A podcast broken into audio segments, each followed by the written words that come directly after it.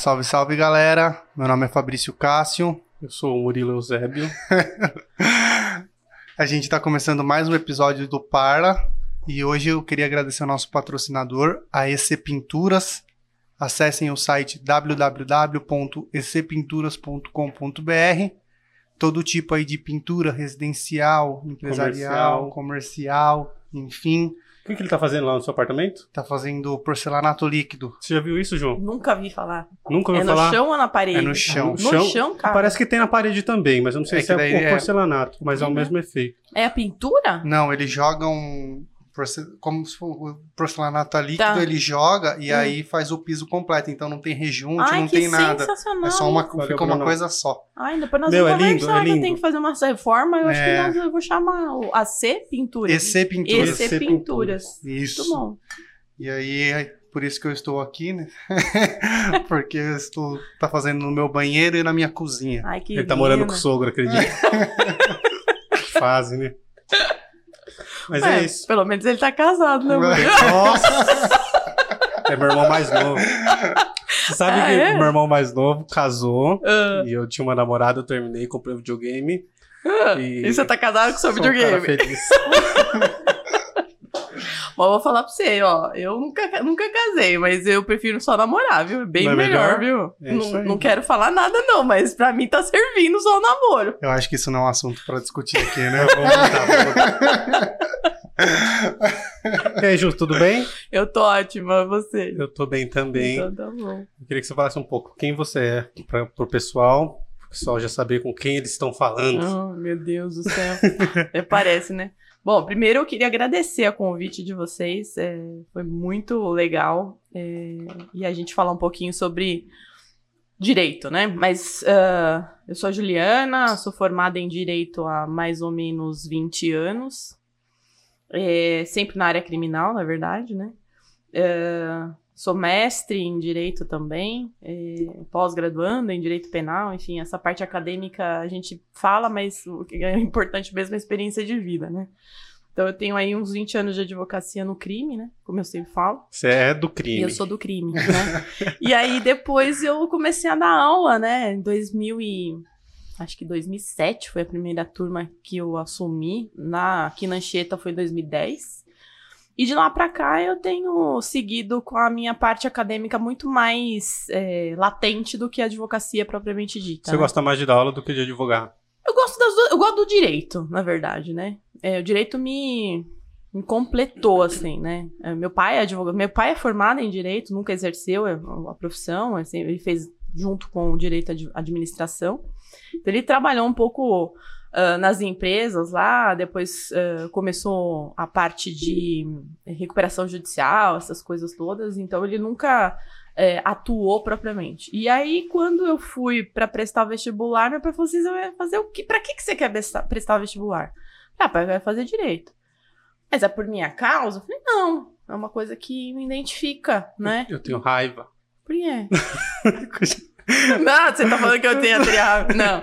Não, é porque é uma coisa assim. Ele nunca.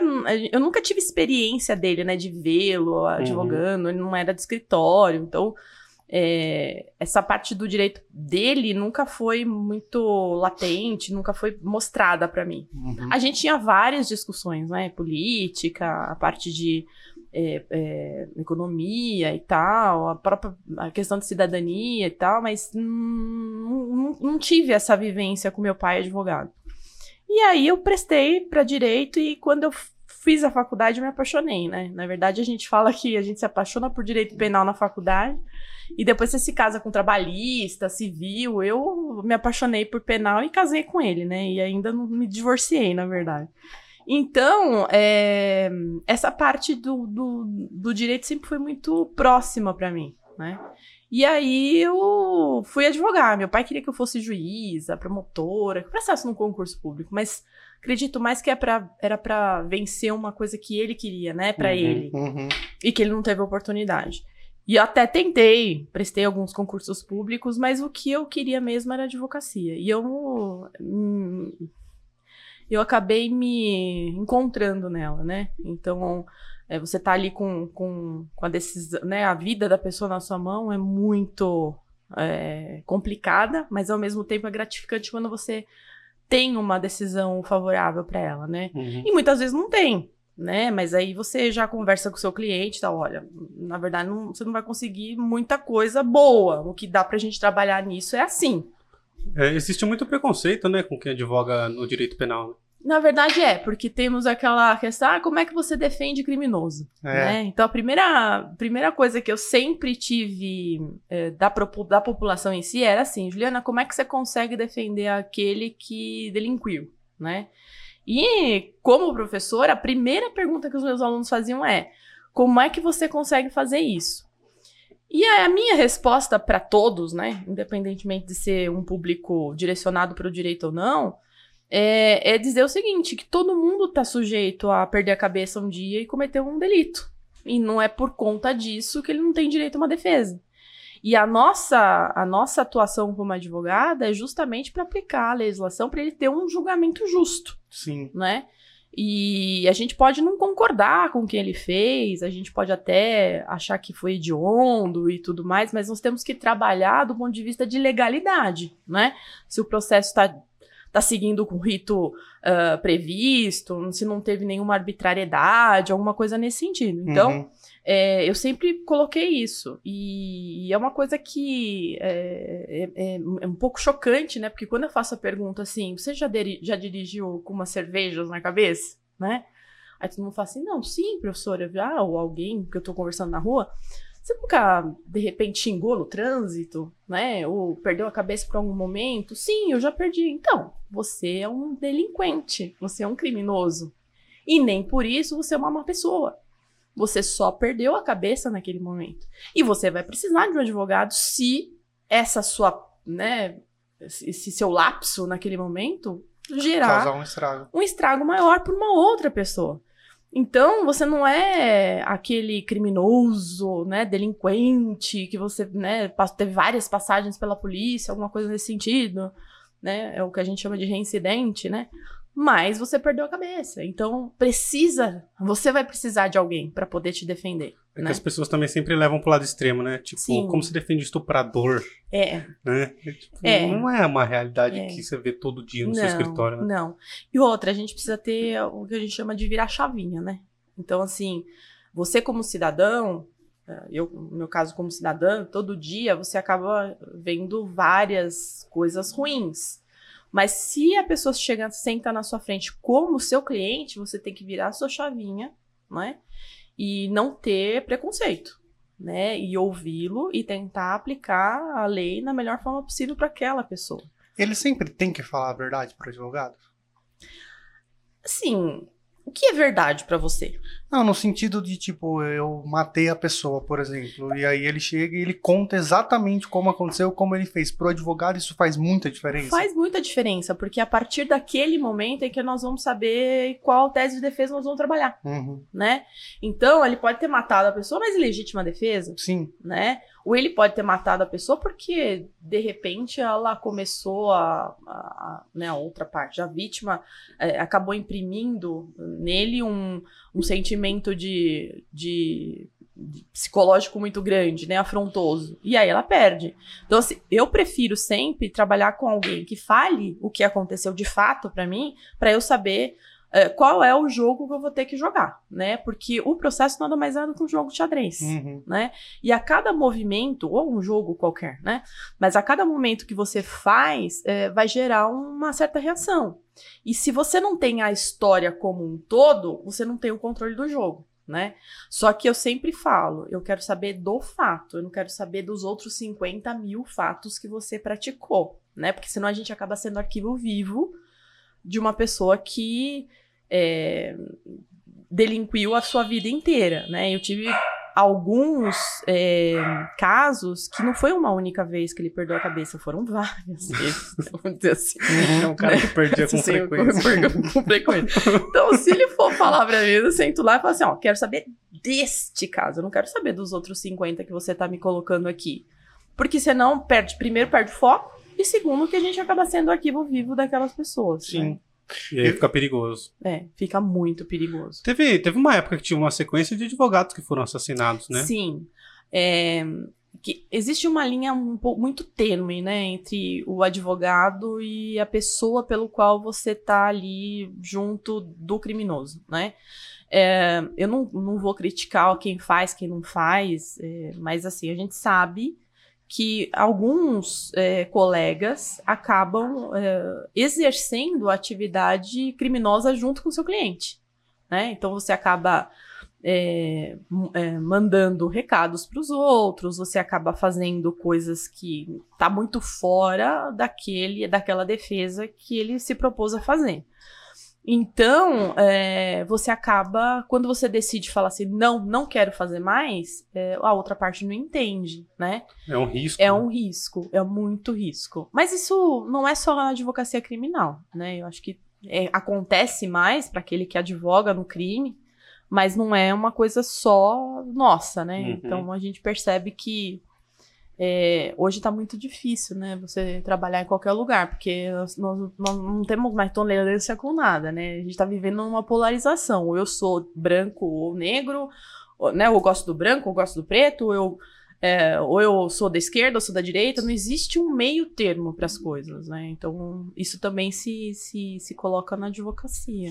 Sim. Eu vi um, um, é, um professor também, eu sempre esqueço o nome dele, mas ele é famoso, ele fez parte lá na, na CNN, Augusto, acho que é o nome dele. E ele também é advogado de. Aquele que ficava debatendo lá, Isso, que, com com o Caio Coppola. isso, é. Eu não, é É, Augusto eu, Thomas, né? eu sei Augusto quem é, alguma mas eu Então, não, não ele é- lembro trabalha o nome com crime. Isso, ele trabalha. E aí é, também fizeram a mesma pergunta para ele, né? E ele falou sobre a questão de como pode defender uma pessoa que cometeu um ato ilícito. E aí ele responde que ele não defende a pessoa, ele defende o direito. Exatamente. E aí, cara, é uma visão totalmente diferente. É. Eu tô, porque ele fala assim, a partir do momento que eu defendi uma pessoa que cometeu um erro, Ah, é, eu tô ajudando de uma forma geral, sim, porque eu tô defendendo o direito, Sim. não a pessoa. exatamente. E eu achei essa, essa visão muito legal, cara. E é isso. É, e para evitar a arbitrariedade mesmo, Sim. né? Para evitar a ilegalidade. Porque senão a gente volta lá atrás, vinganças com as próprias mãos e vamos, vamos lá, né? E não é isso, né? Hoje a gente tem um debate muito grande a respeito do garantismo, né, jurídico em si.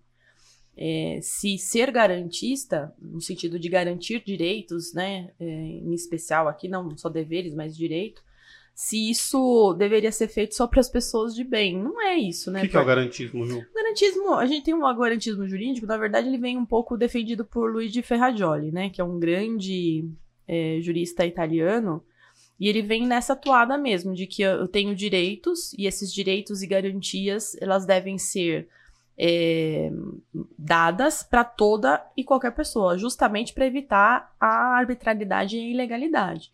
Então, eu não vejo como de princípio da legalidade, ou da, né, da, da, da, da individualização da pena, por exemplo, que são princípios que estão lá na Constituição Federal, no artigo 5 você sabe, né, Murilo? Mas falando aqui para todos os demais que não, é, a gente tem um artigo 5 lá que eh, nos assegura direitos e garantias, né? De que eu tenho um juiz que vai me julgar de forma imparcial, que eu vou, vai, vamos ter regras do jogo que são as regras do processo que valem para todo mundo.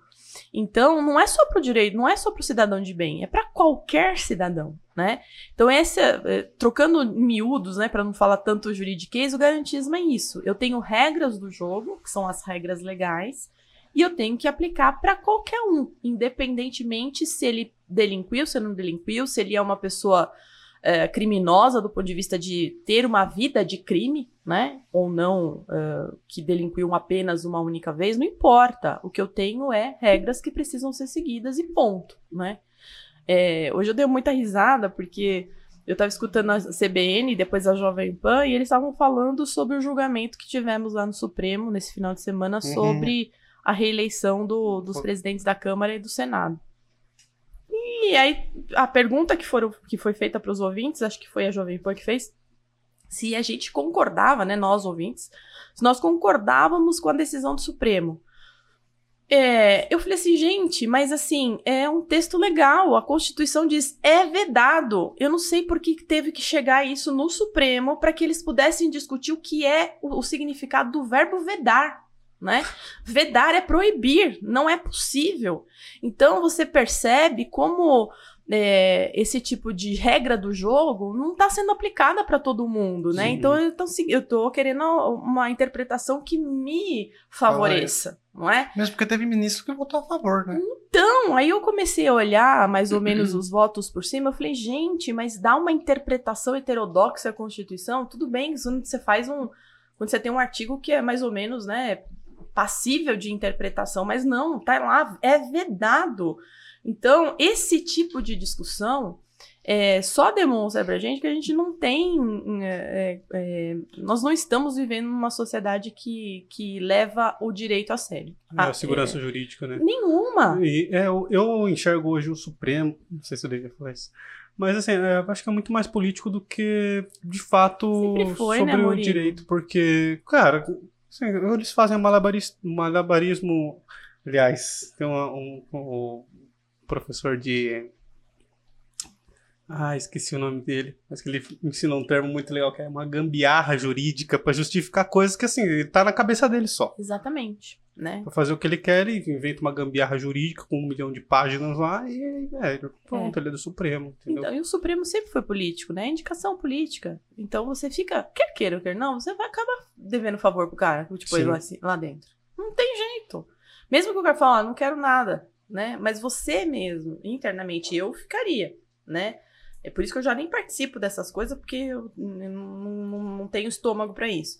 Mas a, a pessoa que já que é indicada, que consegue o cargo por conta disso, você leva isso pra sua vida. Em algum momento alguém vai te pedir o- a troca de favor. Pode ser não de forma expressa, mas pode ser que seja Sim. de velada, mas vem. Vem. Né? Porque não é um, um- um tribunal em que é, as pessoas é, chegam até lá por seu mérito, né? Muitas vezes vem com, com, com apadrinhamento político mesmo. Você acha que o modelo americano é melhor para esse tipo de coisa? Que é, não sei se é advogado ou juiz que vota, né? Eu acho que lá são os advogados que votam pra cargos de juiz, delegados. É, que- É que a gente não, não é uma democracia como, como é a dos Estados Unidos, né? A gente tem um sistema completamente diferente, né? O sistema deles lá é como um law, o nosso é civil law, Uhum. do ponto de vista de criação do, do direito em si, né? Nós Uhum. é, criamos lá, nós temos as nossas regras que são codificadas, escritas, eles trabalham muito mais com os, com os costumes, Entendi. a gente, olha, né, eu assisto muita série, ah, então tem o Fabrício versus Murilo, né? Então, é, assim, aqui é, lá é, é, o nome é- dos advogados, é, né? jurisprudência, né? Então eles são, eles têm lá suas, suas regras escritas, mas são muito poucas. E eles trabalham muito mais com, com julgados em si, né? E, e para nós aqui, eu acho que não, não- a gente deveria crescer muito como democracia para a gente ter um poder judiciário como o deles, né? Entendi. onde são juízes são eleitos, os promotores são eleitos, que não necessariamente precisam, eles precisam ter formação de direito, advogar, né, advogar um, um certo período, mas eles precisam demonstrar o tanto de experiência que eles têm, tem que ter o apoio da, da comunidade. Então, é, é uma democracia mesmo de votar, né? Sim. E eu acho que aqui a gente não está preparado para isso, não. Mais ou menos. É, ô, Ju, é, te perguntar, você fala de temas polêmicos? Eu falo de tudo. Eu li um texto seu falando sobre estupro culposo. É, então, não existe estupro culposo, né? Não existe, né? E a gente Eu- viu que aquilo é fake news, né? Então, porque uma galera veio me perguntar, é, apesar de eu não ser, né, não saber muito sobre direito penal, cara, minha, a resposta mais honesta que eu podia dar para as pessoas é: eu não sei, porque eu não tenho acesso aos autos. Então. E até onde eu sei, tá em segredo de justiça e ninguém tem, né? Exatamente. Então, assim, é, os crimes sexuais, né, contra a dignidade sexual, hoje, né, é, é um do, talvez um dos piores que a gente já tem, né, do ponto de vista de conduta mesmo. E uma das coisas que eu sempre me recusei a fazer é defender estuprador, né? Seja ele de qual natureza for. E aí as pessoas falaram assim pra mim, ah, Juliana, mas como é que você sabe se a pessoa fez ou não fez, né? Ele tem feeling, né? Começa a contar uma história que não casa. E aí você começa já a desconfiar do ponto de vista de veracidade mesmo. É, e a gente tem um problema também com relação às vítimas, né? Porque tem muita mulher que acaba acusando, ou outro, né? Que não necessariamente só o companheiro, um homem, um namorado, alguma coisa assim, porque terminou a relação. A gente teve um caso aqui em Jundiaí de uma mulher que denunciou um rapaz que dirigiu Uber, Pois é. né? E no fim das contas ele não tinha feito nada. E a sorte dele é que a esposa dele acreditou nele e defendeu ele Exatamente. na época, escondeu ele. É. Mas você sabe que outro dia eu tava comentando, eu não sei é, especificamente, com, meu, com, com um amigo meu, um colega que faz crimes sexuais, né? Ele é especialista nisso. E ele falou pra mim que ele é, tem um dado curioso, que to- a família sempre fica ao lado daquele que está sendo acusado de estupro, né? E em especial as mulheres, as esposas, as esposas, as companheiras, elas não largam o marido, o companheiro nem nada, né? Eles acabam é, elas acabam, mesmo que culpado, elas acabam é, mantendo o relacionamento. É um- uma coisa até de psicologia jurídica para tentar entender um pouco. Mas os crimes sexuais, a gente acaba vendo que muitas das, das verdadeiras vítimas acabam sendo é, até desacreditadas do ponto de vista é, da história, né? Porque nós temos muitas outras que acabam usando desse artifício para tentar prejudicar o outro no sentido no final de um relacionamento. E é, o crime de estupro, é, a partir de uma, de uma alteração legislativa, e tivemos várias, acabou deixando de ser um, um processo aberto e é sob sigilo. Uhum. Quando veio essa história da menina lá, que eu nem lembro o nome dela, me perdoe, mas é, não guardo nomes. Vocês lembram? Mariana Mariana. Ferro. Muito bom. Muito obrigada. É, ela acabou. é, é, o advogado né, da outra parte acabou sendo escorraçado porque fez perguntas a mais para ela no sentido até de desconstruir, né? Mas quem é que nunca fez isso?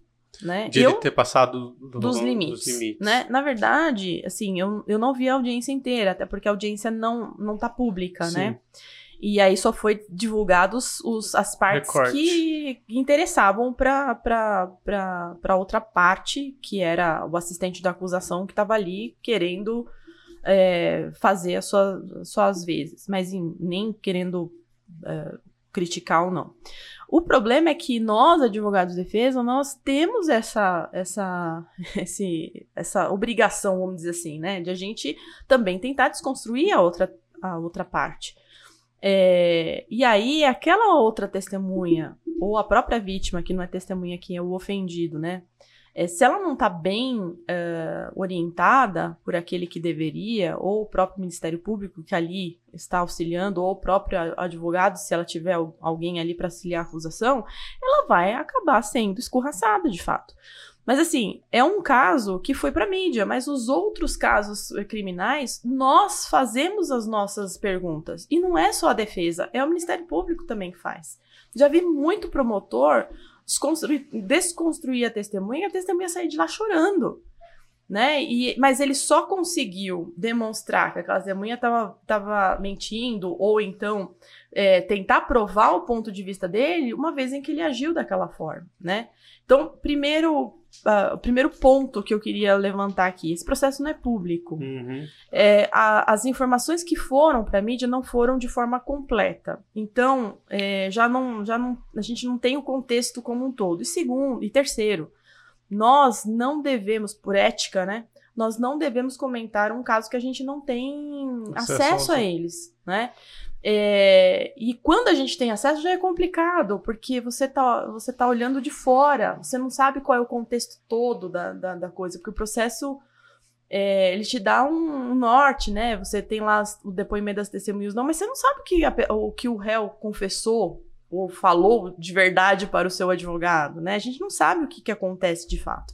Então, assim, primeira coisa, quando me perguntaram sobre isso, eu falei, eu não vou comentar, porque é, eu não tenho acesso a ele, né? E não fui só eu, né? Eu fiz isso também. Não A galera me cobrou. Falou que eu não me posicionei. Exato, e eu Não fui massa-? É, eu fui, eu fui massacrada, não publicamente, né? Porque eu ocultei todos os comentários que eu tive no meu Facebook, no meu Insta, mas eu fui massacrada porque eu sou professora de direito, uma mulher, e precisaria me, me posicionar. Eu não me posiciono acerca disso. Eu posso me posicionar acerca do crime contra a dignidade sexual, ou ah, a questão do próprio estupro, se existe estupro, se é estupro de vulnerável, se, né? Isso sim, do ponto de vista doutrinário.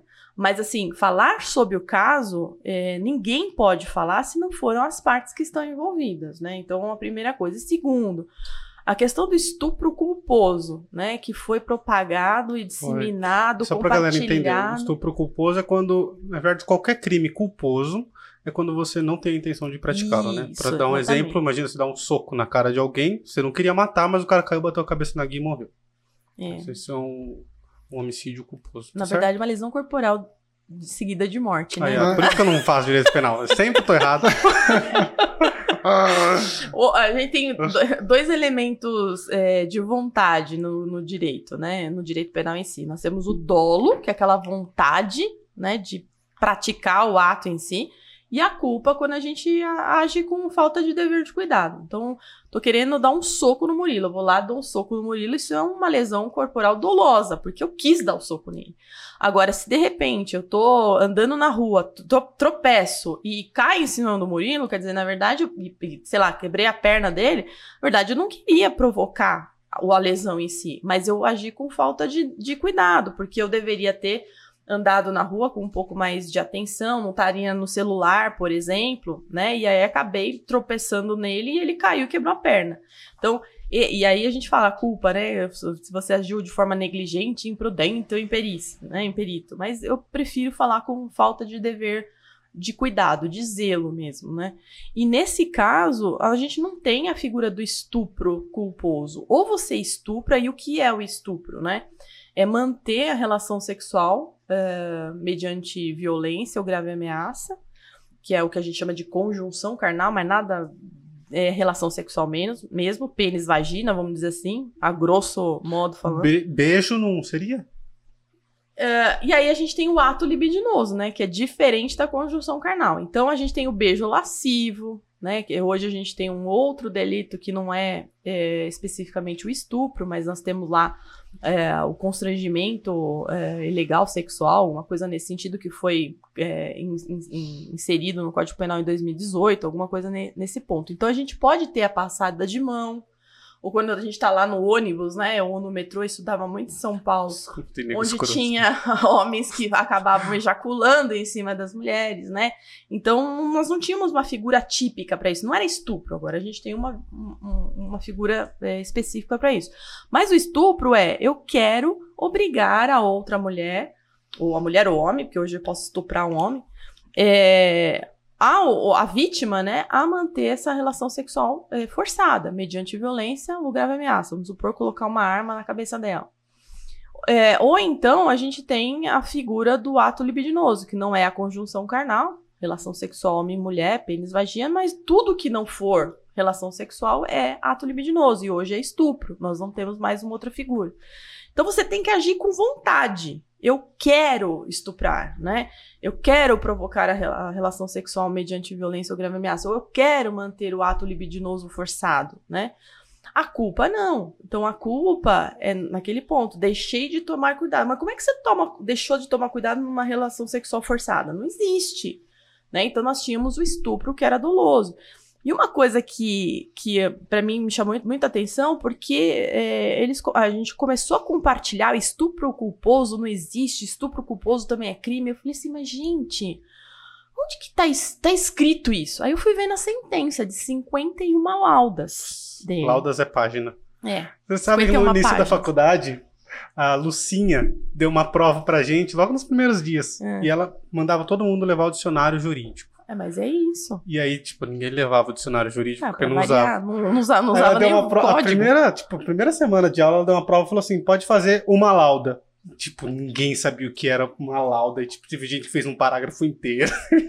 Cara, 51 páginas. Naquelas 51 páginas eu não vi uma vez o estupro culposo.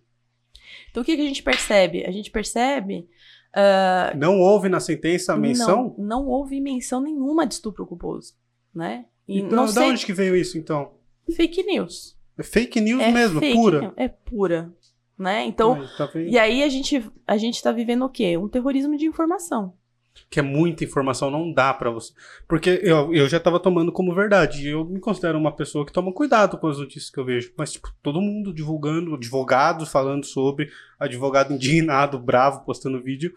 E eu falo, pô, velho, deve ser verdade, então. Não. Porque eu não vou ler 51 laudas num processo de direito penal, que eu nem sei se da onde veio, se é real aquilo.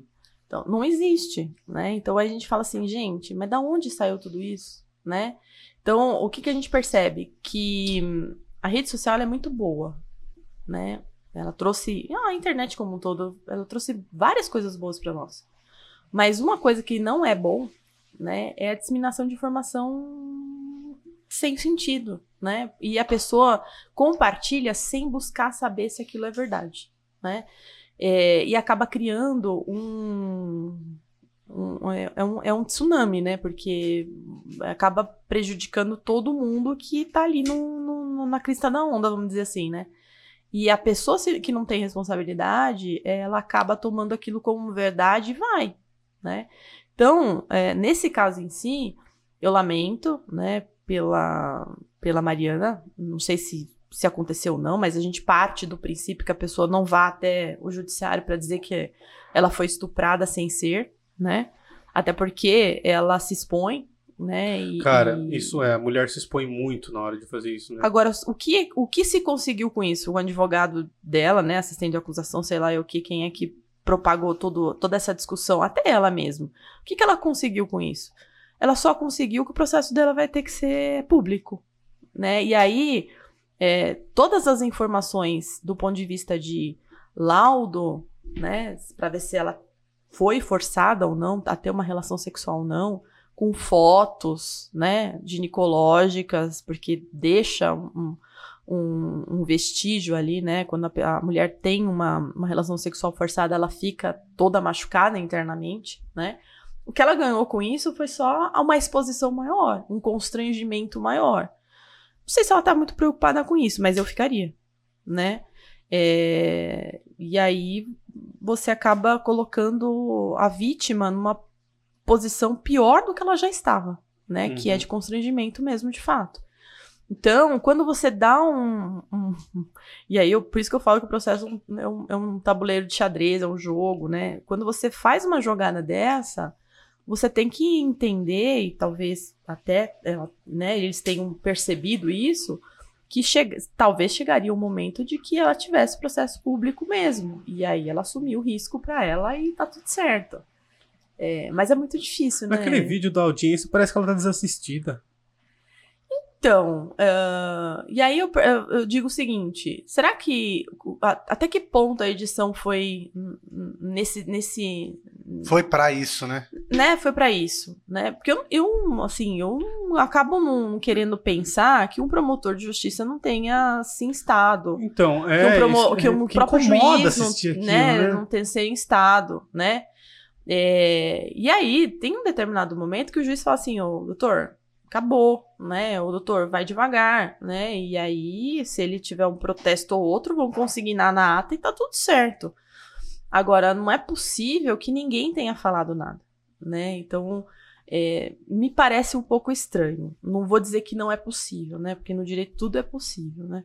Mas a gente percebe que é, não foi a primeira vez que um advogado apertou uma vítima ou apertou uma é, testemunha, e não vai ser a última. Pelo, eu cheguei a ler que o juiz e os advogados fizeram uma retaliação sobre isso, falando que o, o juiz chegou a intervir e tal. Só que também é isso, né? Uma balança de quem tá falando a verdade, é. você não sabe ali, né? É, e aí tem um alcance disso, né, cara? Sim. Tipo, a mentira ela vai muito mais longe, porque ela é muito mais absurda. Sim. E, e você não consegue nunca ter o mesmo resultado. Né? Se, se é desmentir para todo mundo que ouviu. É.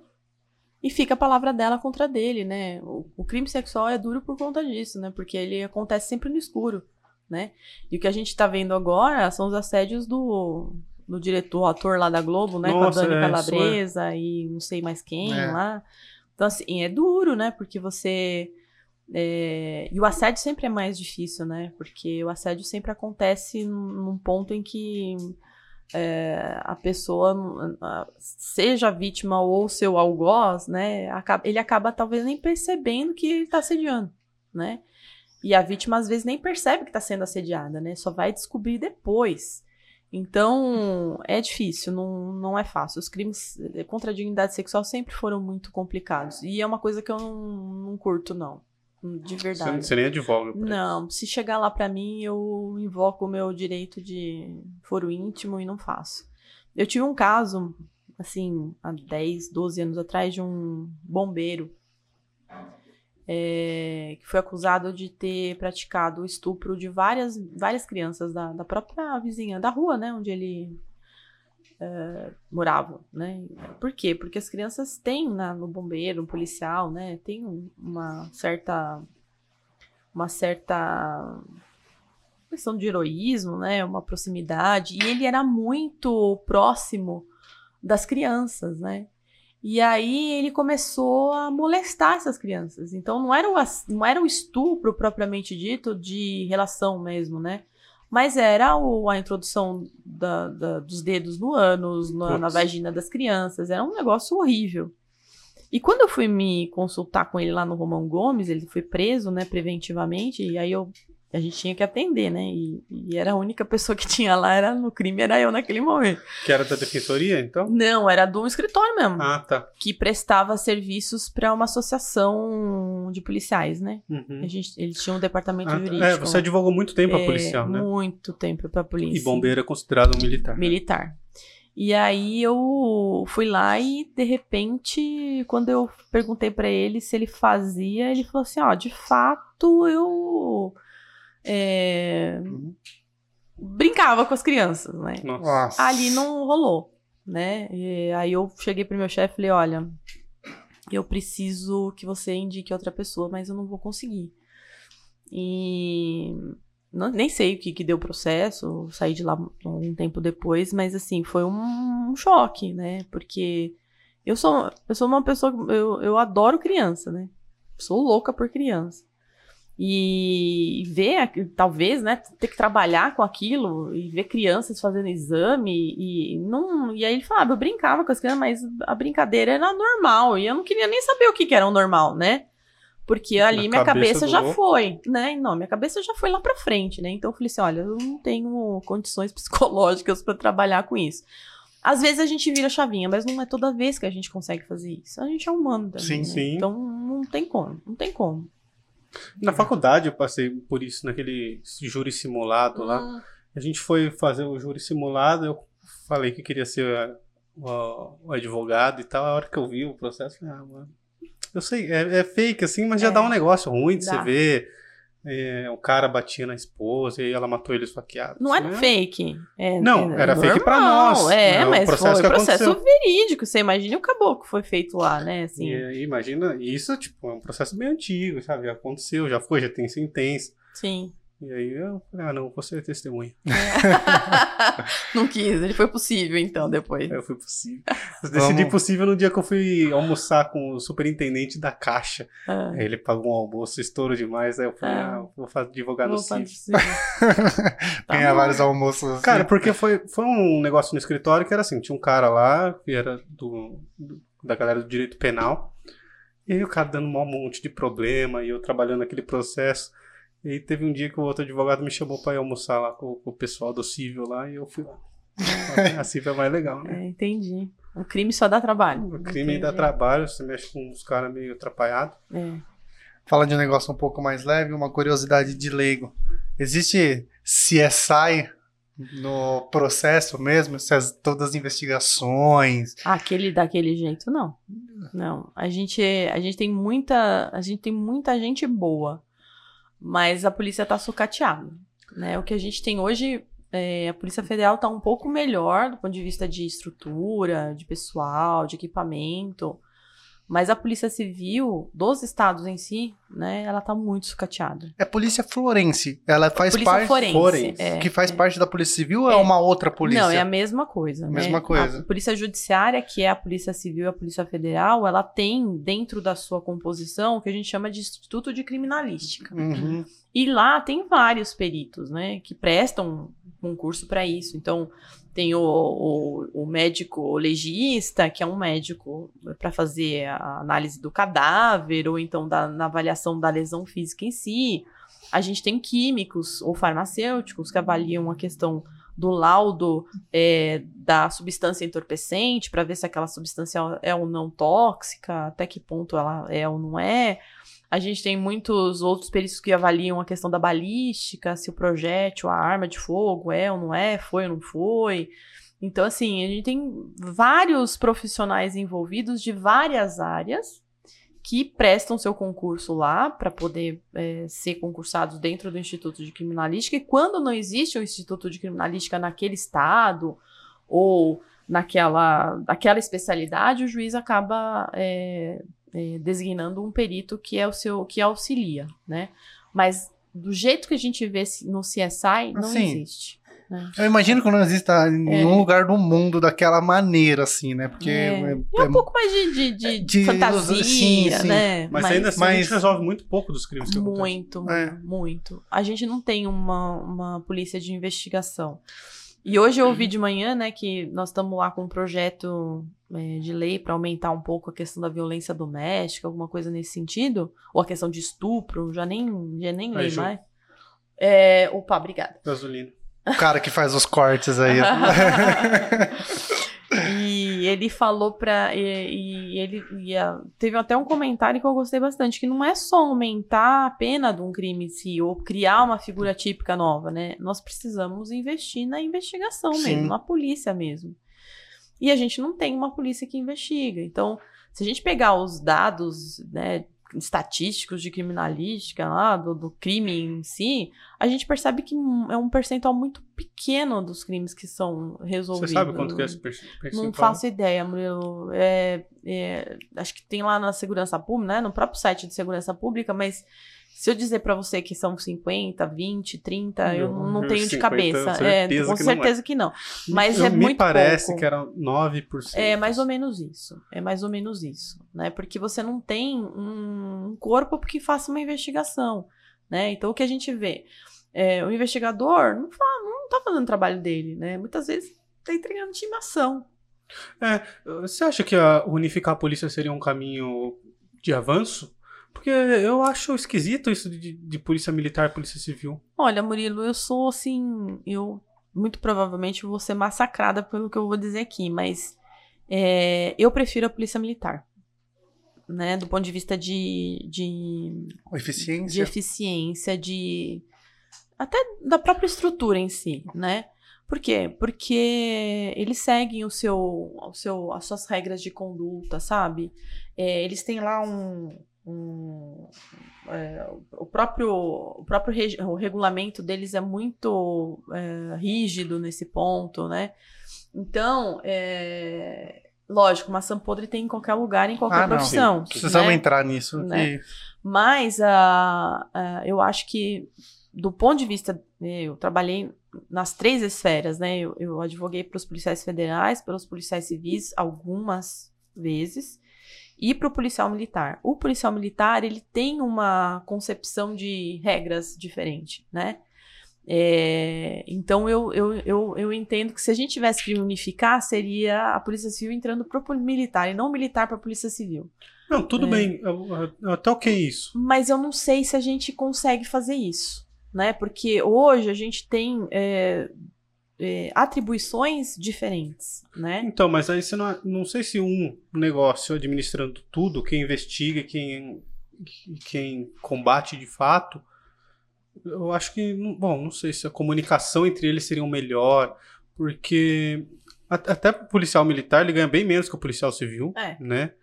E, e de repente você ter dentro de uma polícia só, seja militar ou civil, assim, a polícia, aí você tem a área da investigação, a área do combate, não sei o quê. Eu acho que seria mais fácil, porque a, a polícia civil investiga, né? Sim, E a militar é a que. faz ostensiva. ostensiva e tal. E às vezes parece que existe até rinche entre um e outro. Ah, isso assim, tem, né? Sabe? É, eu Tem. falei parece. pra- Não, pra é, falar, mas não tem. tem. Não, mas tem. mas tem. É, Eu acho que é ruim isso. É muito, Tipo, você tem muito. que trabalhar em equipe. Não, muito. E é o que a gente percebe que quando o, polícia, o policial militar apresenta a ocorrência, ele já chega com. Não são todos, mas você acaba vendo uma certa. é, uma certa avaliação é, equivocada, né? Será que de fato é ou não é? Então, o próprio policial civil acaba recebendo aquela ocorrência de uma outra maneira, né? É, então é difícil também. Eu não, eu não sei, de verdade, eu nunca parei para pensar é, do ponto de vista de segurança pública em si. Uhum. Mas eu acho que talvez seria uma, uma reflexão para a gente poder fazer, né? Mas seria uma, uma estrutura completamente diferente do que a gente tem hoje. Não dá para se agregar, né? Teria que construir uma nova. Ah, Talvez sim. seja- nem nem ponto. civil nem militar seria tipo uma nova polícia. Seria uma nova polícia. E aí entraria federal junto, né? É, Que é a elite da polícia, os caras ganham muita grana. né? é Então, assim, nível. fica só com crime federal, né? Mas aí fica só com os, as- os filé mesmo, né? E aí, eu, se é pra ter uma polícia só, vamos unir todas, as três, né? Entendi. Pra Uhum, não, ter sentido. problema. Mas não dá pra fazer uma junção do que elas são hoje. Teria que construir uma nova, talvez, se fosse pra isso. Mas você acha que não dá pra tornar elas uma só hoje, por quê? É Porque a gente tem uma concepção de, de segurança pública muito diferente em cada uma delas, né? Então, uma foi criada para combater o crime na rua, né? É a, é a primeira parede, né? A outra já vai, é, já não se, não se coloca mais nesse ponto de vou dar minha cara para bater, né? Ela já fica num período, assim, num modo intermediário. Então, até a, a, a mentalidade desses policiais deveriam ser um pouco diferente. Porque aí, ou vai todo mundo pra rua, ou todo mundo fica atrás da escrivaninha, né? Então, eu não sei se hoje aquele que tá só atrás da escrivaninha queria dar sua cara pra bater no, no combate no dia a dia, Uhum. né? E também não sei se aquele que tá no combate no dia a dia queria ficar só atrás do da, da, É, tem gente que não tem o perfil Não definitivamente. tem, não tem. Eu tive um amigo meu, ele foi, ele foi é, da polícia militar, ele foi subindo né, na carreira. Então ele começou, ele foi soldado e depois é, ficou um tempo como soldado e aí ele prestou concurso para oficial, né? Que você presta um concurso é, FUVEST, é concorridíssimo. E aí ele foi é, para o Barro Branco, que a gente fala, Academia do Barro Branco, para sair como oficial, que é o primeiro tenente lá, tenente do segundo tenente, alguma coisa assim. E aí, é, quando ele foi para a academia, ele acabou aprendendo outras coisas, mas se formou, né? Quando ele foi para a rua, o, te- o tenente ele não faz o- a primeira, né, ele fica um tempo ainda na rua. é, com a sua patrulha, né, fazendo fiscalização entre aqueles que ficam a seu cargo, mas depois ele sai dali, né? Então ele disse pra mim assim, eu não quero isso, eu quero estar na rua mesmo, eu quero combater o crime, né? Eu quero correr atrás do ladrão mesmo. É isso que me dá adrenalina, é assim que eu, que eu sinto que eu tô é, realizando o meu trabalho e tô defendendo a sociedade, né? Então, existem perfis, né? Acredito. E aí, se você unifica alguma coisa só, né, do ponto de vista de, de, de criminalidade, né, de combate à criminalidade, eu não, não sei se essas pessoas ficariam tão felizes do jeito que elas estão hoje. E aí você acaba perdendo uma grande pessoa que exercia o seu trabalho muito bem, só para atender a uma estrutura nova de, de, de política pública, de segurança pública. Não sei se seria esse o caminho. É, é de se pensar. Até porque eu tava vendo também, a hora que você tava falando de, de pessoas que estão felizes fazendo o que fazem, é, o alto índice de suicídio de policiais, né? Então, assim, eu não sei, não sei. Precisa pensar mesmo. Precisa. E por que, que eles acabam se suicidando, né? Porque não tem apoio psicológico, né? É, é muito difícil você estar na rua todos os dias e combater o traficante. Você prende o traficante agora, daqui duas horas ele tá na rua de novo. Ai, perdão. Eu em minhas mãos, né? Eu não consigo falar sem as mãos. Italiana. É, nossa, Caraminga Genarini. Eu tenho Calá, Calabria e a que Sicília no meu. cara. Nossa senhora, eu tenho, eu tenho a Cosa Nostra e a Camorra no meu sangue, na verdade. Por isso que eu não posso falar outra coisa. Eu não posso ser advogada do cível, gente. Eu lembro, que, eu lembro que você tava dando uma aula pra gente uma vez, você subiu na cadeira, começou Subi, a gritar na cadeira. subi. Eu falei, Não, caralho, que teve- aula da hora. Eles não paravam de conversar. Eu falei assim, gente, não é possível. Eu preciso chamar a atenção desses caboclos, né? Já que a minha, eu não sou mais Gisele Bündchen da vida, né? Eu tenho que chamar a atenção desses caboclos. Mas não deu, é, não deu cinco minutos. Eu falei, agora, subi na mesa, não foi na cadeira. Foi. Subi na mesa e virei de costas pra eles, né? Fiquei de frente para pro quadro. Aí todo mundo ficou em silêncio. Aí eu virei pra eles e falei assim: agora eu tenho atenção de vocês? né? Parou, porque, né? Não tem como. E eu e minhas mãos não tem. O dia que prenderem minha mão, eu não consigo falar nem cinco minutos. Normal. Mas é isso, nem sei, até perdi o que eu tava falando, né, na A verdade. gente tá falando de suicídio policial. Ah, é Ah. verdade. Então, é, o que que eles acabam também, né, se sentindo um pouco perdidos na tua própria função.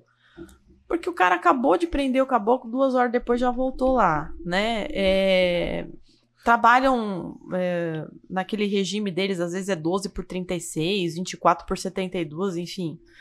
É, é um pouco. Põe a sua vida em risco, né? E ainda quando você é, vamos dizer assim, passa um pouco dos limites na hora da tua, sua atuação, o cara é escrachado, né, meu? É uma coisa que o Murilo sempre comentou entre a gente, né? O quão difícil deve ser. Você, às vezes, parar um moleque de 16 anos, que o moleque fica tirando sua cara, dando risada da sua cara, que ele sabe que nada vai acontecer com ele, né? Então, Nossa. aí vem aquelas carteiradas, né? Você sabe com quem você está falando? Ah, sim, Porra, aí eu sei, né? Tá, dá uma na orelha. Aí o cara já perdeu a cabeça, aí já foi escrachado, já É, o acabou. que não é certo. fazer, abusador, É, não, né? Porque tem policial que acha que é juiz também. Exato. Então, assim, eu acabo sempre falando isso, né, para todos. É, sempre existem maçã podres, sempre, né? Não, não vou dizer que existe santo, não existe, né? E eu não sou uma santa, né? E nem quero ser, na verdade. é, para mim já esse negócio de ser santa não é comigo. É, mas eh, a gente tem que saber até qual é o limite do, do, do, do- da sua atuação propriamente dita, né? Porque você está expondo o outro, né? E aí você acaba também ah, é, é, atingindo ah, a própria imagem da corporação, né? Sim. Isso é ruim, porque a gente não trabalha com a- o, o fulano em si, a gente trabalha com a generalização. Ó, O caso né? explícito é aconteceu essa semana na Santa Efigênia, né? Não sei se você viu. Então, eu vi, né? Nossa. E assim, não sei, eu só vi a, a, a, a própria notícia em si, né? Mas eu não acompanhei especificamente o que, né? Eu não sei qual foi o qual, qual o que, que gerou dali pra frente, né? Mas aí você Ah, acaba. o, sol- o cara foi preso, né? O soldado foi preso. Então, Era um superior ainda, o outro. Né? É, a história que eu li na, na reportagem, eu tô falando que eu li na reportagem porque eu não sei na real de fato o que aconteceu. O soldado saiu para almoço, ele se atrasou, e aí o cabo, acho que era um cabo, né, que ele é superior ao Sim. soldado, falou que, que ele não ia conseguir almoçar, e por isso ele ia levar para frente pro tenente, comandante, enfim, Sim. que ele ia reportar isso porque ele não ia mais conseguir almoçar por causa atrás do outro. E aí o soldado sacou a arma porque ele ia ser punido, entendeu? Quem tinha que ter sacado a arma quem ficou sem almoçar, mano. você Eu fico percebe. bravo quando. Então, quando mas você percebe como exi- existe uma cadeia de hierarquia, né? Não, e isso é uma questão também de tipo, cara, é onde mora o perigo, né? Porque por Exato. causa de uma questão de, de, de horário de almoço ali, de um cara falou, "Ó, vou te falar pro Camilo. Você imagina esse cara numa ocorrência um pouco mais séria. Exatamente. Como esse Uma cara ia agir? periferia, Exatamente. Cara, se ele Exatamente. sacou a arma pro próprio amigo, amigo, de colega de farda, o cara É. que divide o carro com Superior ele ali e tal. dia, na frente de todo mundo. Imagina É. que esse cara não ia fazer numa ocorrência, velho. Exatamente. Exatamente. E aí é Que uma. bom que identificou antes, Graças né? a Deus. Vai Deus. saber os rastros que esse cara já tem. Então, É. então, né? Mas eu não sei se eu contei pra turma de vocês o, o aquele caso do sargento que deu os- sacou os 47 tiros lá. De, falei pra Você contou, mas eu não lembro direito. Conta pra gente. Nossa, é, para você ver como é que as pessoas às vezes perdem a cabeça, né? Eu tive um caso também muito emblemático.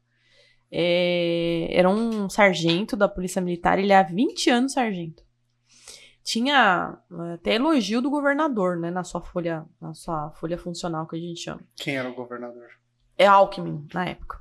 Ah, e aí, ele. ah, ele trabalhava. Ele morava, acho que em Franco Francisco Morato, ou. Enfim, eu sei que ele trabalhava numa cidadezinha eh, bem próxima da capital e ele estava alocado na- num dos batalhões ali da Angélica, da Rua Angélica, da Avenida Angélica, lá em São Paulo.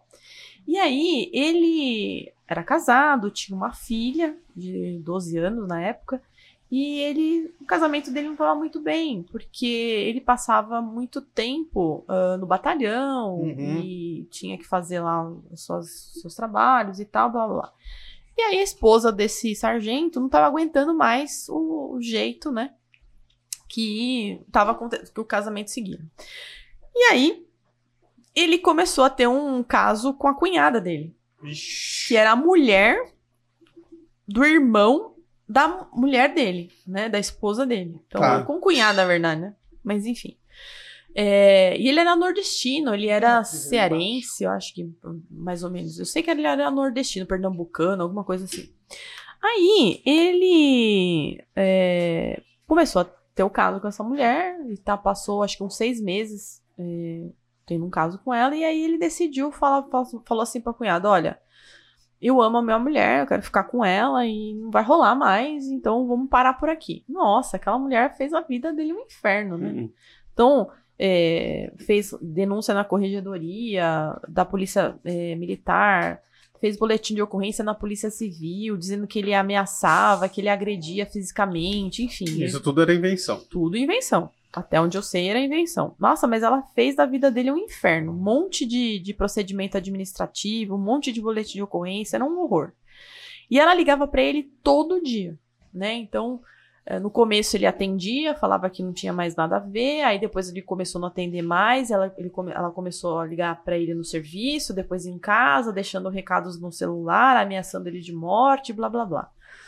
E aí, é, passou acho que uns três meses nessa, nessa, nessa vibe psicológica de ela acabar com a vida dele, né? E, e- e insistindo. E, as- e tinha dias que ele tinha lá 150 ligações não atendidas no celular. Nossa. Nossa, se alguém faz isso pra mim, se liga três vezes pra mim, eu acho que eu tô capaz de, de, de- de estourar a minha pessoa, né? Imagina 150 por dia, não dá, né? Mano, como a pessoa consegue fazer pois é, isso? mas a mulher consegue, fio. Opa! Discador automático ali. Nossa senhora, a mulher quando robô. quer, fio, a gente tira até as carças de ciência. Mas, não é? Aí, é, ele, ele, é, e ele em cima, assim, firme, né? Não vou voltar, não vou voltar, não vou voltar, beleza. Aí um dia ele tava voltando, é, saiu do, do batalhão, foi pra casa dele. Ele morava num, num sobrado, ao que eu me recordo, que é, ele morava na parte de cima e tinha uma entrada independente do lado da onde ele morava, né? Então embaixo tinha um, um casal que morava e em cima ele morava sozinho, num quarto, sala e cozinha. Quando ele chega na frente da casa dele, quem é que tá lá? A moça, né? Com cunhado. A concunhada, ex-amante, né? E aí, o que que ele, que ele deveria ter feito? Ele viu aquela cabocla lá, vai embora, né? Vai dormir no batalhão, vai dormir num motel, numa pensão, sei lá, vai em qualquer lugar, menos parar. Mas ele parou o carro, desceu do carro. Ela foi tomar satisfação que ele se é, desvencilhou e subiu, né? Na hora que ele fecha a porta, ele vai pro banheiro pra lavar o rosto, né? É, e ela faz o quê? Ela pega, a gente anda com uma arma, né? Que é o, é o, a- o sapato com salto, né? Que tem umas que são salto agulha, outras que são tá. Meu salto hoje é 12, mas é mais grossinho. E aí ela pegou, tirou o, o sapato dela, mas deu di- di- direto na, na porta da cozinha, que era aquela porta de vidro, né? Tinha uma parte de vidro. Mas ela deu, abriu a porta, que tava trancada, Invadiu a casa do policial. já caiu na cozinha, abriu a, a- a gaveta da cozinha, que ela sabia onde estavam as coisas, pegou uma faca, aquelas facas que a gente usa pra cortar carne, enorme assim, e foi pra cima do caboclo. O que, que o caboclo olha assim pra trás? né? Levanta a cabeça quando ele escuta o barulho, ele levantou a cabeça no espelho e só viu uma mulher vindo assim, tipo Chuck, né? O que, que ele faz? Psicose melhor, né? Eu acho. Nem Chuck acho que não tem isso, mas é psicose que eu queria falar, talvez. Tô, tô, tô entregando a minha idade aqui, mas enfim. É, e aí ele não teve dúvida, ele sacou a arma dele, mas ele soltou o pente todo. Pá, pá, pá, pá, pá, pá. Recarre... né? Descarregou, recarregou de novo. Pá, pá, pá, pá, pá, pá. Descarregou, carregou de novo. Pá, pá, pá, pá, pá, pá. Pra ter certeza. Então ele deu 40. Ai, meu Deus. 47 tiros. Nossa. 41 atingiu na cabocla, né? Então começou aqui, né, na, na parte do rosto, pra quem não tá né, vendo agora, assim. Mas ela é, começou com a parte do rosto, que no momento em que ela foi virando, né, pra poder sair, então ela foi toda essa parte aqui, ela foi sendo alvejada Do até ombro, do ombro. pescoço. pescoço, cabeça e até nas costas. E aí ela caiu de costas. E ele continuou, ele diz, né, no relato dele, que ele continuou no espasmo, porque ele não tinha mais um quarto pente, né? Ele só tinha três. Então ele continuou no espasmo, até que ele percebeu o que ele tinha feito, largou a arma no chão, pegou o telefone, ligou pro, um resgate, dizendo que tinha uma mulher que precisaria de, de auxílio, e ligou pra corregedoria da PM, contando o que aconteceu, o que ele tinha feito, né? E a, a narrativa dele, né, a, a, gravação dele é de uma pessoa completamente transtornada. Então, ele não tem começo, meio e fim a história dele, né? Ele começa a falar uma coisa de um jeito e aí depois, né, ele acaba. A gente só vai conseguir entender a história depois quando ele conta com calma o que aconteceu. Mas a narrativa dele, seja pelo resgate ou da corregedoria, é uma coisa que é ininteligível. E ele esperou a corregedoria chegar Aí ele foi preso em flagrante e levado para a Polícia Judiciária Militar, né, que a gente chama de PPJM. Muito bem. Essa mulher foi socorrida pelo resgate com vida. Nossa, Nossa senhora, com vida, né? E aí ela no caminho ela teve a parada cardíaca e morre. Então ela deu entrada Isso no uh, pronto socorro uh, morta, mas ela estava com vida ainda. E aí a gente vai entender por que, o que, que aconteceu para ele ter aquele tipo de atitude. Naquele ele já vinha numa num, três meses, né, recebendo várias uh, vários problemas, vários boletins de ocorrência, vários várias denúncias no próprio, no próprio batalhão, várias ligações perdidas, mas naquele dia ele tinha 289 ligações não atendidas Nossa. no celular dele. E naquele dia ele tinha ameaçado a filha dele de morte. Ou seja, Ela a ameaçou. cunhada, é, ameaçando a tia, né? Ameaçando a sobrinha. Se você, você não ficar comigo, a sua filha não vai ficar com você, porque eu vou matar ela. Não quero matar você, eu vou matar ela, né? Então aquilo para ele foi já foi vindo num estado três meses daquela daquele daquela equação, né, daquele daquele, daquele abalo psicológico para ele tão grande que quando ele viu com a mulher e ela deu razão, ele foi para cima. E é incrível, né? Aí, um, um, na época, um, um, escritório onde eu estava trabalhando, a gente estava avaliando a possibilidade de você pedir uma legítima defesa. Mas não dá legítima defesa é. com 47 tiros, né? Aí é muito. Então, para que, o que, que a gente vai falar? Não, então vamos pedir um homicídio privilegiado lá, um homicídio com causa de diminuição de pena. Por quê? Porque ele agiu é, com uma violenta emoção porque a vítima acabou provocando isso, esse, esse, esse, esse, essa perda de cabeça, né? E é um cara que não tinha nunca, não tinha uma multa de trânsito, né? E com 20 anos na PM, nunca tive, nunca teve um apontamento na sua, na sua atividade profissional. Muito pelo contrário, só tinha elogios.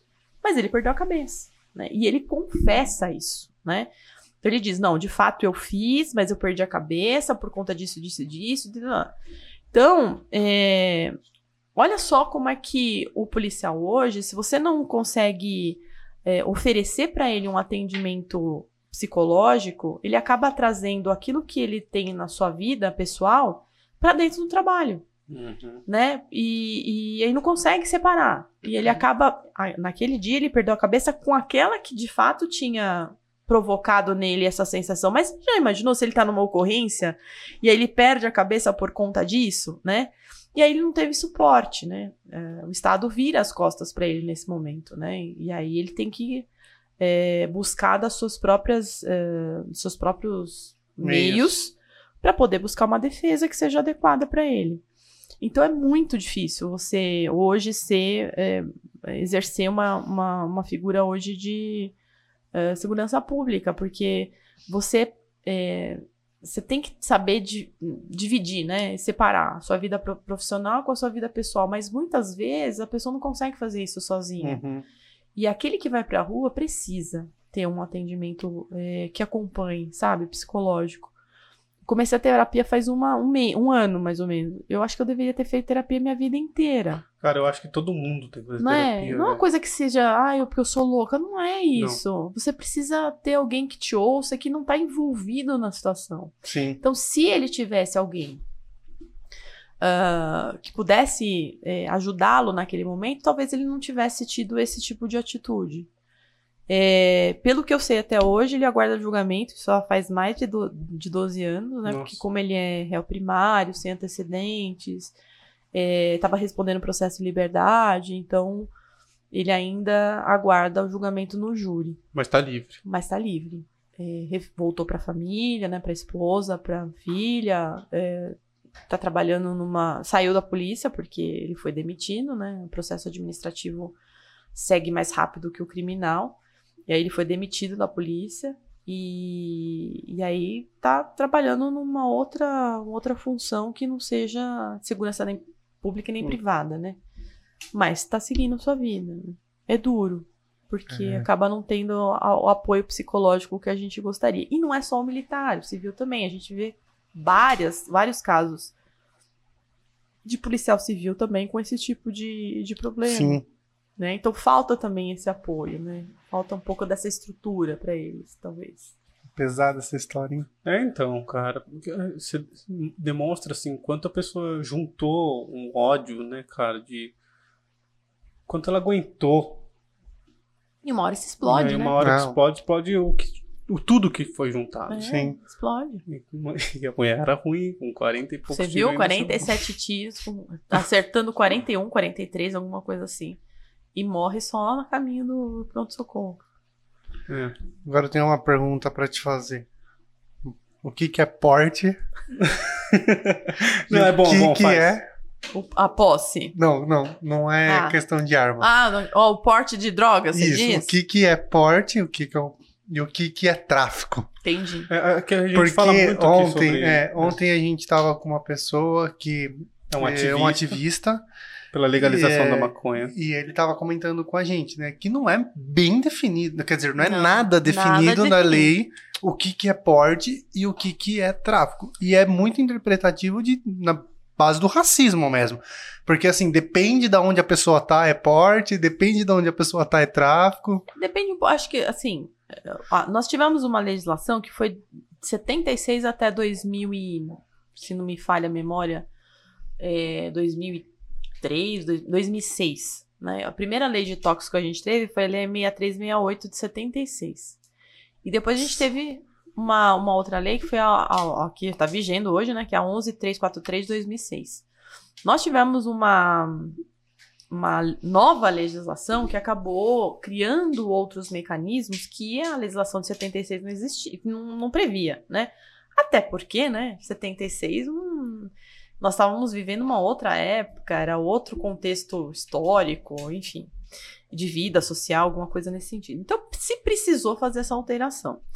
É, na legislação de hoje, nós temos uma figura que é o usuário e o traficante Uhum. né? Então eu tenho dois crimes específicos. Vejam, que eu tô dizendo para vocês que tem dois tipos, dois crimes. Uhum. Então o usuário O usuário é considerado crime. ele comete crime, Tá. né?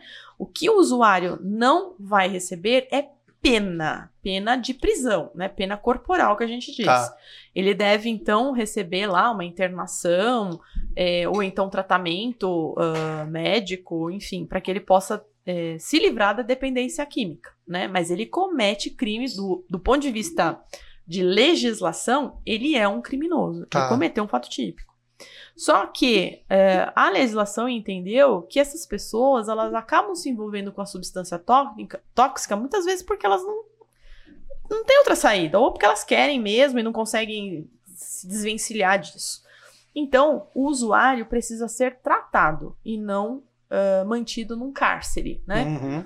É como a gente fala do louco quando comete o crime, né? O louco, ele, não, ele comete o crime sim, mas ele não recebe uma pena de prisão. Ele tem que ser internado lá no manicômio judiciário ou um tratamento ambulatorial para ele poder se curar, né? Ou poder se tratar, E né? que a galera acha que é uma vantagem, mas sai fora. né? Não. Você dorme do lado de gente que matou a mãe. cara. Exato. E o manicômio hoje, né?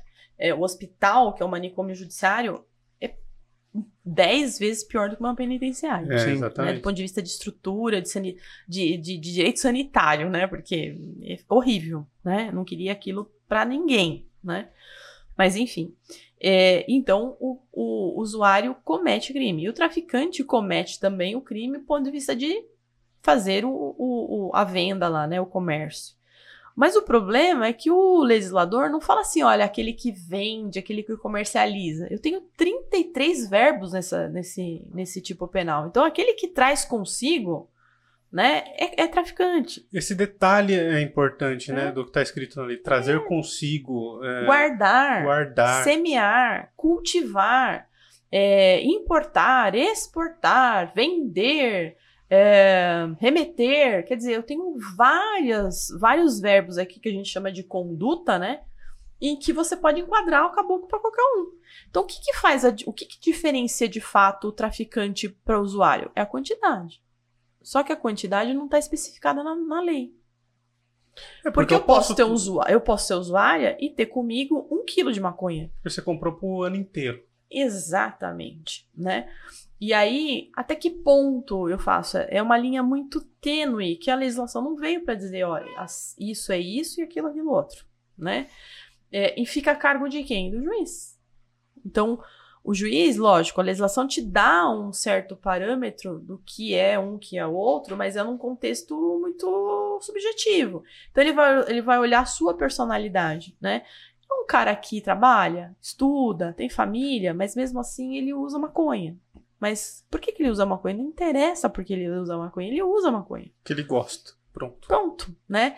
Mas aí precisa ver qual é o ânimo disso. Você tá com um tablete de maconha junto de você, mas é para o seu uso? Tá, então se é para o seu uso, o que, que você tá fazendo perto da boca? O que, que você tá é, com o tablete, tá todo ele ah, separado Proporcionado, né? porcionado. Você tá com várias notas quebradas de dinheiro. 10 de 5, 20 de 10. Como assim, né? Então, assim, é um mais uma análise do que é o, a, famosa, a famosa figura do traficante, propriamente dito, do que você estar ou não estar na posse do entorpecente. Entendi. Né? Mas o que a gente percebe? Que se o legislador não vem e não traz essa segurança jurídica para nós, é, você acaba, o juiz acaba decidindo ah, de forma diferente para situações iguais, né? E, e isso cria muita insegurança, né? É, e aí eu acho que falta um pouco dessa dessa dessa coragem do legislador de poder trazer esses, esses, esses detalhes, né? Mas por que, que também não se faz isso?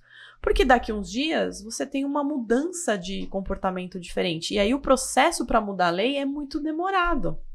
Então, por isso que a gente criou figuras típicas que a gente chama, né? Crimes mais elásticos, crimes com mais verbos, né? Para poder inserir mais condutas, porque se for necessário eu ter que alterar a lei, a lei demora muito para ser alterada. E aí eu perco o timing, né? A sociedade Entendi. perde o timing. Então tem um verdade. motivo pra lei ser meio. Sim, a gente chama direito penal moderno hoje, né? Por quê? Porque a gente tem, a, a gente tem criado tipos penais abertos que a gente diz, né? Que são tipos penais com uma interpretação um pouco mais ampla. Então, é, é, é possível que eu faça, que isso valha para hoje, mas valha para daqui cinco anos, né? E eu não tenha que fazer essa alteração legislativa sempre do ponto de vista de é, mudança comportamental, né? vamos dizer assim. E aí o legislador criando esse tipo penal mais aberto, ele é, acompanha a sociedade, a gente consegue acompanhar a sociedade com um pouco mais de tranquilidade do ponto de vista de tempo, e aí a gente não deixa de criminalizar alguma infração, alguma conduta que lá na frente a gente não previu e acabou acontecendo, né? Porque nós somos pessoas criativas, né? Então, Sim. hoje eu posso não ter pensado nada, mas amanhã eu crio uma conduta nova e aí eu falo, bom, mas eu tenho um tipo penal fechadíssimo que eu não consigo fazer um enquadramento aqui. É a mesma coisa o furto de o furto de dinheiro pela internet, né? Até, o, até outro dia a gente falava em furto.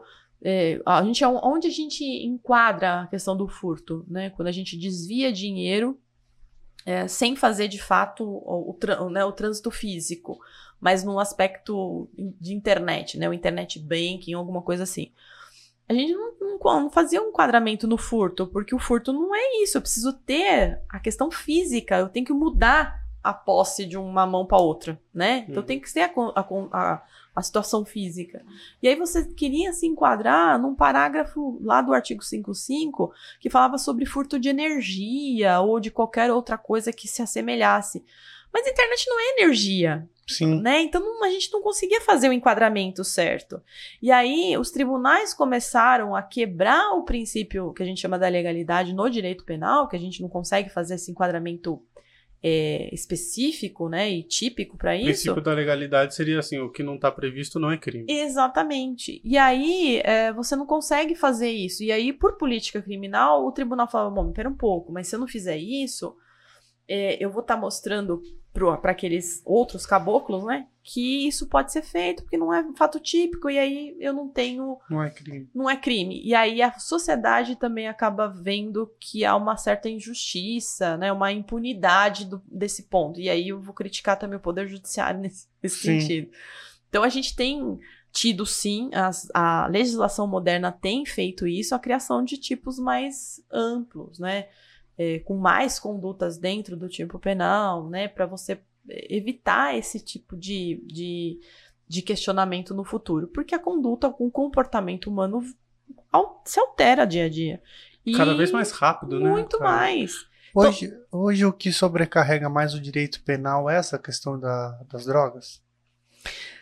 Não, o que hoje a gente é, tem é, muito é a, a- a prática, né? É a questão da, da, da, organi- da organização criminosa, né? Ou o que a gente chama de criminalidade organizada. Que está diretamente ligado às drogas. Que não necessariamente, Não né? necessariamente. Porque a gente tem organizações criminosas que lavam dinheiro só. Esses assaltos a bancos que a Né? gente teve recentemente. Então, assim, eles, eles acabam é, é, ah, se reunindo ali para a prática de delitos e não necessariamente o tráfico, né? Entendi. Mas, e a gente tem o tráfico de drogas, que todo mundo acha que é o bambambam bam, bam da coisa, mas a gente tem o tráfico de armas. Nossa, que esse deve ser o maior de todos, Eu- né? eu- parece que você falou uma vez em sala de que o tráfico de pessoas era o maior. Ou não? O tráfico de, de armas. De armas é o De maior. armas. De armas, a gente tinha uma, uma coisa de cinco anos atrás, era uma coisa que era muito.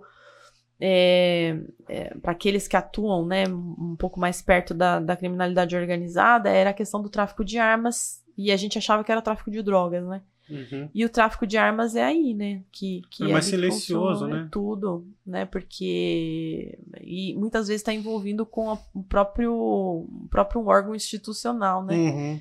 Que, que é o, o, o exército, por exemplo, alguma coisa É, nesse mas que, nem, que nem eu falei desses roubos que a gente teve É. recentemente. Cara, tinha nego com Bazuca. bazuca cara. Assim, é, bazuca é um nome. É, o nome popular, né? É SMG, Mas são, acho. são armas que nem o exército brasileiro tem, nem Sim. a polícia. Ninguém teria essa arma no Brasil. Mas é aí que tá, né? A gente, com o Estatuto de Desarmamento, a gente impediu que o cidadão comprasse a arma de forma burocrática, né? Mas não impediu que aquele que é, quer fazer o- o- a coisa ruim compre a arma, né? É. Porque você vai pro mercado negro, de qualquer forma. Uhum. Então, o, o criminoso, ele não vai comprar a arma seguindo o processo burocrático da Polícia Federal, né? Então, assim, e nem o cidadão, né? Eu tive um amigo meu que quis tirar o porte de arma, não passou no psicotécnico. O que ele fez foi pro mercado negro e comprou uma, né? Então, Esses testes também são bem aleatórios, né? A Polícia Federal não, que faz. a Polícia é? Federal que faz, eu vou dizer, é, A os regra é psico- negar pra todo mundo. Na verdade, o exame psicológico para compra de arma e para manuseio de arma, ele é muito difícil. É muito difícil. É, uma- é um, é um exame completamente diferente do que a gente está acostumado a fazer de psicotécnico, sabe? Como que é esse exame? Porque me parece que o exame psicotécnico, o exame Hum. psicológico é meio genérico, assim, Não. cara. É, eu Não tenho, tenho uma psicóloga aqui no Jundiaí, inclusive, que ela tá habilitada, não sei, a- a- na época que eu fui tirar o meu, renovar o meu, né? Ela tava. Ela era, era, era habilitada aqui é, em Jundiaí como psicóloga é, da Polícia Federal. E o exame que ela me fez, eu falei, gente, eu tô ferrada, porque eu acho que eu passei. Ela me mostrou umas figuras, umas gravuras, que eu falei assim, nossa, eu tô vendo um elefante de ponta cabeça segurando uma borboleta, sabe assim? Ah, esse aqui é uma, é uma minhoca que tá num anzol de cabeça para baixo, ou sei lá, é uma coisa muito louca, sabe? E ela, me, me- quando ela fez a, a entrevista comigo, ela me fez umas perguntas que me incomodou, sabe? Assim, tipo, pra saber até que ponto eu, eu ia responder com tranquilidade, entendeu? Hum, Então, é um, é um exame. E aí, fui eu uma amiga minha. A minha amiga falou: Nossa, aquele do exame, né? Do, do elefante que tava de ponta-cabeça lá com, com a borboleta. A minha amiga viu um, um, um lago com um passarinho, né? Eu falei assim, bom, então eu tô barrada, né? Eu já não vou conseguir o meu, porque acho que eu sou louca mesmo, de fato, né? Eu consegui, ela não conseguiu. Então acho que eu era elefante com a borboleta, né? Não é possível. E é, o que eu percebo é que há um critério muito grande com relação a isso. De fato, é para barrar mesmo a compra é, da arma de fogo, né? Seja do- da posse ou da- do, do porte, né? hum.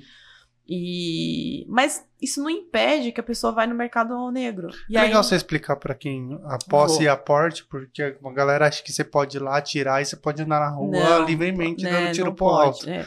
E aí, é, só complementando antes de eu fazer essa, essa distinção, é, o pessoal é, acaba tendo esse, essa, essa preocupação, uma vez que é, eu estou negando a compra, eu não preciso fazer a fiscalização do, do mercado negro. E não, né? Eu preciso atuar nas duas frentes, porque senão não funciona, né? Quem não deveria ter hipótese nenhuma, acaba tendo e conseguindo de alguma forma posse de arma de fogo, a pessoa vai lá para ela ter na sua casa ou no seu ambiente de trabalho, né? Então, eu quero ter uma arma para defender a minha propriedade ou, ou para ter lá na minha, no meu, porque eu tô sendo ameaçada, algum um momento, né, alguma justificativa a isso, mas para ter na minha casa ou na minha, no meu estabelecimento é, de atividade profissional.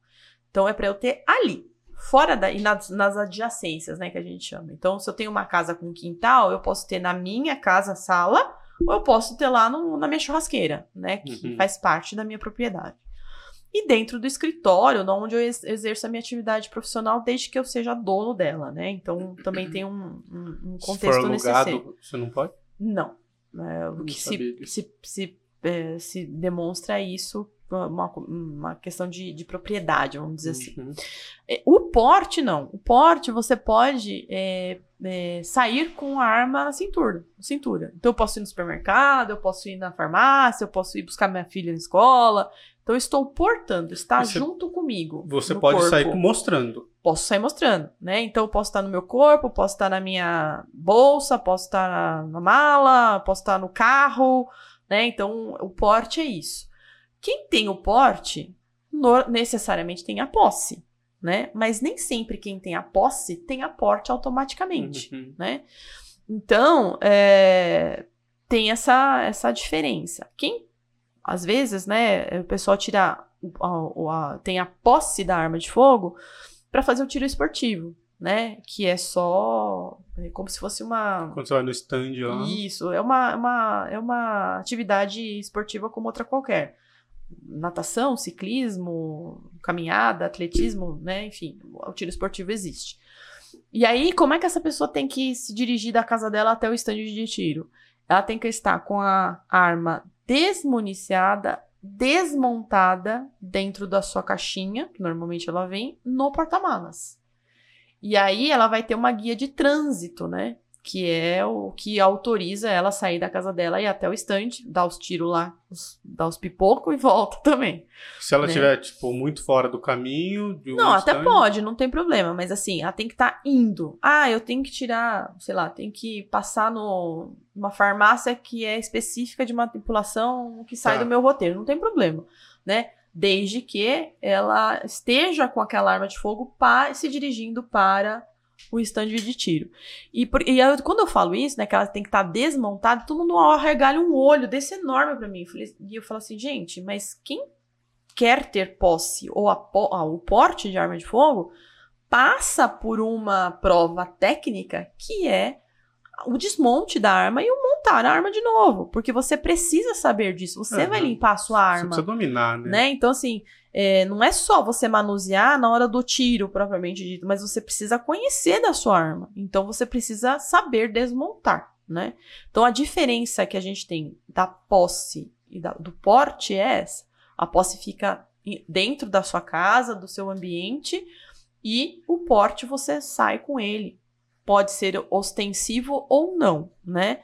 É, mas você tem ele com você, né? Mais ou menos nesse. nesse o porte também não é qualquer um, você tem que ter um Não. motivo para poder portar ela, né? É, os não basta querer. É, os requisitos na, na, na- no Estatuto de Desarmamento, você tem que ter, você tem que ser maior de 25 anos, você tem que ter, é, não pode ter antecedentes criminais nenhum, nem inquérito, nem processo, então tem que apresentar certidões negativas de todas as justiças aí da onde você reside. É, precisa é, ter algum outros requisitos lá que eu não vou lembrar, mas basicamente são esses. E você precisa estar habilitado, ah, seja pela Polícia Federal, né? é, com, com uns critérios é, técnicos, vamos dizer assim, e o psicológico também para você poder aqui- a- adquirir a arma, para depois você ter o famoso pos- a posse ou o porte de arma de fogo. Mas normalmente são esses requisitos que estão lá na legislação. E o que a gente teve é, foi muita alteração dos regulamentos no final do ano passado, onde todo mundo hoje pode ter um, comprar um armamento que antes era considerado de uso restrito, de uso permitido, né? Hum. E 9 milímetros que a gente que era proibido até o ano passado, hoje já é possível comprar. A ponto .40, ponto .45, que são as armas semiautomáticas ou as automáticas. Então, assim, os regulamentos, né, expedidos aí pelo presidente da República, acabaram liberando um armamento diferente para aquele que quiser comprar. Mas né? ainda assim é bem difícil você poder comprar. É. É, então É. só beneficiou quem já podia, de fato. Sim, né? É, mais ou menos. Mas você pode comprar hoje na- no mercado paralelo, com certeza. Ah, Uma arma no, no- no, mercado original, você não paga menos de 5 mil reais. Uma boa arma. No mínimo 5, fora ah, a munição, né? No Agora, no, no mercado paralelo, 3 mil reais você compra uma boa arma, né? Que ficaria lá com no mínimo 7 mil aqui. O que acontece se alguém te pegar com uma arma dessa? Eu vou ser presa, né? Mas qual, a pena, assim? Então, a pena né, depende. Se, eu, se for só de posse, né? Porque a- o porte de arma, às vezes você tem a posse e não tem o porte. Então, se eu tenho a posse, mas você me pega na rua andando com ela, eu tenho uma pena diferente, né? Então, se alguém entra na minha casa, por exemplo, eh, com uma denúncia dizendo que eu tenho lá cinco espingardas, né? Eh, eu tenho, não tenho a, a posse, então eu tenho uma pena diferenciada. Uhum. Uma reclusão de 2 a 5 anos, mais ou menos. reclusão, É, então. reclusão. Uhum. Meu pai, por exemplo, tem três espingardas na, na, na, na, na- parede da sala. É, duas que não funcionam mais, que é só decoração, e uma que é uma espingarda que poderia ser usada.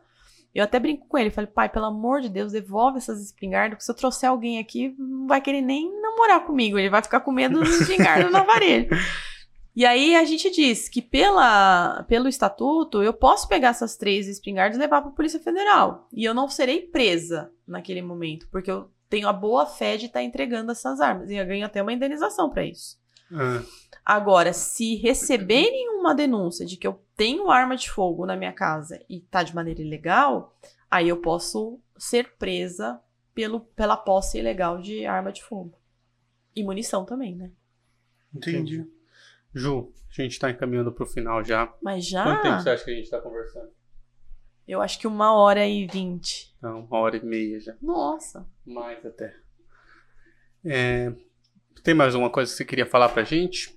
Algum caso, alguma coisa? Não, Sim, tempo é mato. Não, na verdade, o, o que eu queria mesmo que as pessoas entendessem é que não é criminalizando uma conduta que a gente resolve o problema, né?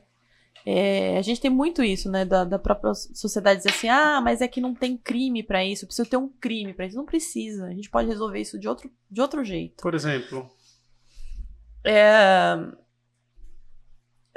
é, ah, eu, eu de repente ah, tem as, as pessoas é, não gostam que a gente sente na mesa pra conversar, Hum. né? Pra dar aula, vamos supor assim. Ah, então eu vou criar um crime pra isso, porque só assim ela evita de sentar na mesa, né? Não é assim. Não é, o direito penal não resolve os problemas, né? Ele tem que ser o último ah, Caso. caso, né? O último degrau pra gente subir. A gente tem que tentar resolver a situação de outra forma e não criminalizando condutas, porque senão, daqui uns dias, espirrar vai ser crime, é, sentar na cadeira vai ser crime. Hoje é. Não é? Então, Espirrar assim, hoje é crime. não é? Então, assim, é muito ruim a gente, a gente é, usar o direito penal para isso. Sim. É, eu consigo fazer uma análise disso com a legalização da maconha, por exemplo. Sim. Cara, que mal faz. Eu acho que a gente não está preparado para essas duas, para duas discussões: a legalização da droga, ou seja, uma delas apenas, e a legalização do aborto. Né? Acho que a gente, é, nós não conseguimos fazer um- um- uma discussão que não seja favor ou contra, um meio termo Uhum. né? É, hoje a gente tem a legalização do aborto, que é aborto, uma parte, né? Que é o aborto legal, quando a mulher é estuprada e acaba engravidando em razão dessa violência sexual, e eu tô ouvindo que eu preciso pedir autorização judicial para abortar. Não preciso, né? É, e é uma figura de aborto legalizado, né? Então a gente tem um meio termo, né? É, então eu existem algumas polêmicas que o legislador não quer se comprometer para fazer essa discussão É, isso eu percebo mesmo. né? Então eles não querem se posicionar nem a favor nem contra, né? É porque eles têm medo do, do próprio da própria repercussão social, das- dos próprios currais eleitorais deles. Da próxima né? eleição. Exatamente. Só que eles precisam entender que eles foram eleitos para fazer esse tipo de discussão, Tá não a gente participar. né? E então, acho que o direito penal não serve para resolver todos os problemas da humanidade nem do Brasil, né? Então não adianta ficar criando condutas para a gente tentar resolver os problemas que acontecem aqui. E também não, adi- não adianta a gente só querer aumentar penas, porque se eu não tenho um sistema penitenciário que funcione, é, se eu não tenho uma, um poder judiciário que seja de fato imparcial, eu não tenho punição, né? Então a sociedade se vê é, com essa, com esse ânimo, com esse sentido, com esse sentimento de impunidade. E o sentimento de impunidade só gera outros problemas, né? Então o que eu sempre procuro demonstrar às pessoas que não são do direito, mas também aquelas que são, né? E que não, não- acabam não enxergando isso no direito penal, é que o direito penal não não pode ser a primeira é, via de, de resolução dos conflitos. Ela precisa ser a última, né? E a gente precisa sempre olhar no macro. É o direito penal, mas também é o sistema penitenciário, né? O sistema prisional, que hoje a gente não Nossa, é consegue um mais. outro problema também. É uma outra discussão, daria um outro podcast aqui pra gente responder, pra é, gente poder. Meu, acho que cê- trabalhar. assim, você tá falando, e aí eu fico aqui entretido. Acontece sempre isso. Eu fico entretido com as pessoas que estão falando, e eu quero falar mais, quero falar mais, quero falar mais. Eu quero que você volte Eu pra gente volto, conversar sempre. de novo sobre isso, um- um- sobre mais temas. É, Tem uma pergunta filosófica pra te fazer, Manda. Que não tem nada a ver com o nosso assunto, Oh, meu mas é Deus. uma homenagem ao nosso querido Abu Janra. Ah, Você conhece ele? já ouvi. Ele é muito É, bom. é. E era, né? É. E a pergunta é a seguinte: aliás, você já tem mais alguma coisa pra falar? Não, não tenho nada mais pra falar. Se, eu- se eu- se eu- se você me deixar, eu vou falar até amanhã aqui. é melhor me cortar, Mas meu. eu gosto, cara, a gente gosta. É, Juliana, É. Ai, na sua opinião, Hum. quem mais mal fez a humanidade? Os bancos, a igreja ou os criminalistas? Eu acho que é a igreja. A igreja, É a por quê? igreja. Porque a, igre- a gente ficou muito tolhido, né, nessa história de ser pecado, de não ser pecado, né? As pessoas não podem se amar porque é pecado, né?